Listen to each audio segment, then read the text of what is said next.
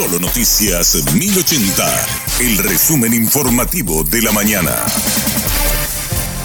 Hola, soy Susana Arevalo y este es el resumen informativo de la mañana. El ministro de Defensa afirmó que hubo un dictamen favorable a la expropiación de tierras pertenecientes a la cartera de Estado a favor de ocupantes de las mismas en Villa Ayes. Sin embargo, Óscar González afirmó que defenderá los intereses de la institución que representa, aunque no aclaró en qué sentido. El dictamen al que se alude acá en, eh, es el, dictamen favorable que, que dio el Ministerio de Defensa en agosto de 2022.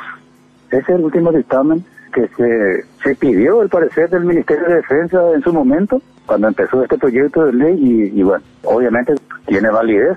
¿Usted va a permitir o no este despojo como ministro de Defensa? Ya, ya dice Santiago que mi objetivo, mi, mi papel es precautelar los intereses del Ministerio de Defensa y de las Fuerzas Armadas. ¿Y eso qué significa? ¿Permitirá o no este despojo? y, yo creo que eh, la, la, conclusión de lo que yo digo es bastante clara. ¿verdad?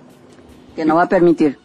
Por supuesto que nosotros vamos a precautelar, pero vamos a hacer todo lo que corresponda para que las Fuerzas Armadas no sean perjudicadas. Por su parte, el senador cartista Basilio Núñez cambió de postura durante la entrevista que se le hizo en Radio Monumental. Primero, dijo que recomendará al presidente de la República, Santiago Peña, que promulgue la ley que tuvo sanción ficta en el Senado. Minutos después, afirmó que su recomendación será el veto a la normativa. Yo le sugeriría que apoye. ¿Por qué? y, vaya a visitar Estela. Cada día entra más gente de limpio, es Mariano Roque Alonso. ¿Y quiénes son los que lucran? Lucran los militares de menor rango, entonces tiene que haber una institución entonces que ordene la entrada de personas que quieran, que tengan un certificado de ocupación, que tengan un arrendamiento, o si no, vamos a darle a, la municipalidad que se encargue de las funciones del Ministerio de Defensa y al Ministerio, de Defensa de las funciones de la municipalidad. Personalmente, voy a sugerir al presidente de la República que vete, que vete para mejor estudio y vamos a aceptar. Y si se tiene que desalojarle a pedido de celeste amarilla a esta persona, que se le desaloje. No tengo ningún otro interés sino de regularizar las propiedades, no solamente en el Paraguay, sino en mi, en mi departamento. El prefecto de la Armada Paraguaya, Nitán Ramada, descartó un enfrentamiento con presuntos contrabandistas. No obstante, reconoció que se dio un momento tenso debido al endurecimiento de los controles anticontrabando. Esto dijo el contraalmirante Lucio Benítez a Radio Monumental. Ellos se juntaron, se amontonaron varias embarcaciones menores, medianas, muchas personas a bordo, incluso niños, criaturas, exigiendo que la aduana les permita quitar o pasar más bien sería el término productos que no están permitidos por el TBF, por el tráfico vecinal fronterizo. No hubo enfrentamiento, simplemente un momento de tensión en el agua, ellos se resisten al control, no le gusta el control como a cualquier persona y, bueno, pero se controló finalmente, la situación se calmó. Un hombre de 35 años fue asesinado con un disparo de fusil en una cancha de piqui volley en Presidente Franco.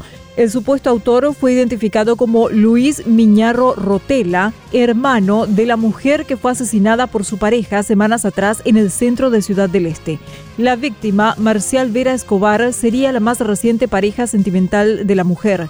En un procedimiento incautaron el arma utilizada para el asesinato en Presidente Franco. El presunto autor sigue prófugo y el subjefe de investigaciones del Alto Paraná, comisario Hugo Velázquez, indicó que la víctima ya había sido amenazada tras el feminicidio. De esa forma pudimos recuperar el arma ya que esta persona eh, desesperado eh, por lo que hizo y por lo que cometió fue a su domicilio y eh, en el apuro en la huida tiró el arma en el en el patio y entonces yo inmediatamente con los personales de investigaciones a, mi cargo hice cubrir el domicilio de este autor entonces ya no tuvo tiempo ni familiares ni, ni a que puedan ingresar al, al domicilio. Entonces, juntamente con la fiscal y la, eh, y la jueza, nos constituimos en el domicilio y pudimos eh, recuperar el arma que fue utilizado. Aparte que se encontró varios, varios objetos, se incautó el, lugar, eh, varios proyectiles de otros calibres, evidencias, documentos varios. Inclusive un, documento de identidad con su fotografía, con otra identidad, un, un documento brasilero. Brasil atraviesa situaciones extremas debido al clima en sus diferentes regiones. En la Amazonía, una sequía amenaza poblaciones enteras, mientras en el sur hay inundaciones debido a las intensas lluvias. Dan Sister relata el panorama que se vive en las diferentes zonas del país. En Manaus, el nivel del río Negro está bajando 30 centímetros al día. Incluso el lecho del lago Coari ahora es visible y ganan terreno los bancos de arena. En la ciudad de Tefé, delfines mueren varados en charcos de agua. Miles de peces también murieron por la falta de oxígeno y las altas temperaturas. La sequía que inició a principios de este año puede en 10 días más convertirse en la más severa de todos los tiempos en esta región. Según el consultor empresarial Wilson Periodo, el principal símbolo de esta región no es su fauna, sino las personas que sufren con la falta de agua, alimentos y medicinas, por lo que su mayor preocupación en este momento es la gente. La situación cambió la rutina de los ribereños. Para octubre se espera que más de medio millón de personas se vean afectadas en el estado. Navegar aquí es cada vez más difícil. Desde Sao Paulo, Brasil, Dan para Radio Monumental. La Dirección de Meteorología anuncia un fin de semana muy agradable. Las temperaturas se mantendrán entre los 16 y 17 grados de mínima y llegarían hasta los 28 grados de máxima. No se anuncian lluvias para los próximos días, por lo menos hasta el martes de la semana que viene. Este domingo 1 de octubre entrará a regir el horario de verano en nuestro país. Los relojes deben adelantarse en 60 minutos. Y con esta información te deseo un excelente resto de jornada y un buen fin de semana. La información del día aquí, en Solo Noticias 1080.